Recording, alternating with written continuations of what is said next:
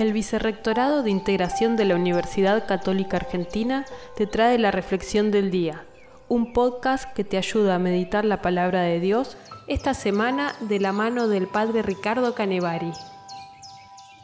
Hoy, miércoles 9 de septiembre, recordamos a un gran misionero jesuita, San Pedro Claver, que en el 1600 y pico se hizo esclavo de los esclavos en Cartagena de Indias.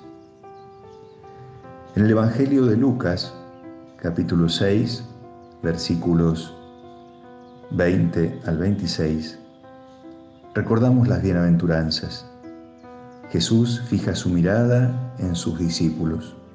Hoy también fija su mirada en nosotros y nos dice, felices ustedes los que ahora lloran porque reirán. Felices ustedes los que ahora atraviesan esta pandemia, porque abandonándose en mí comprenderán que yo vencí todo mal. Confíen en mí.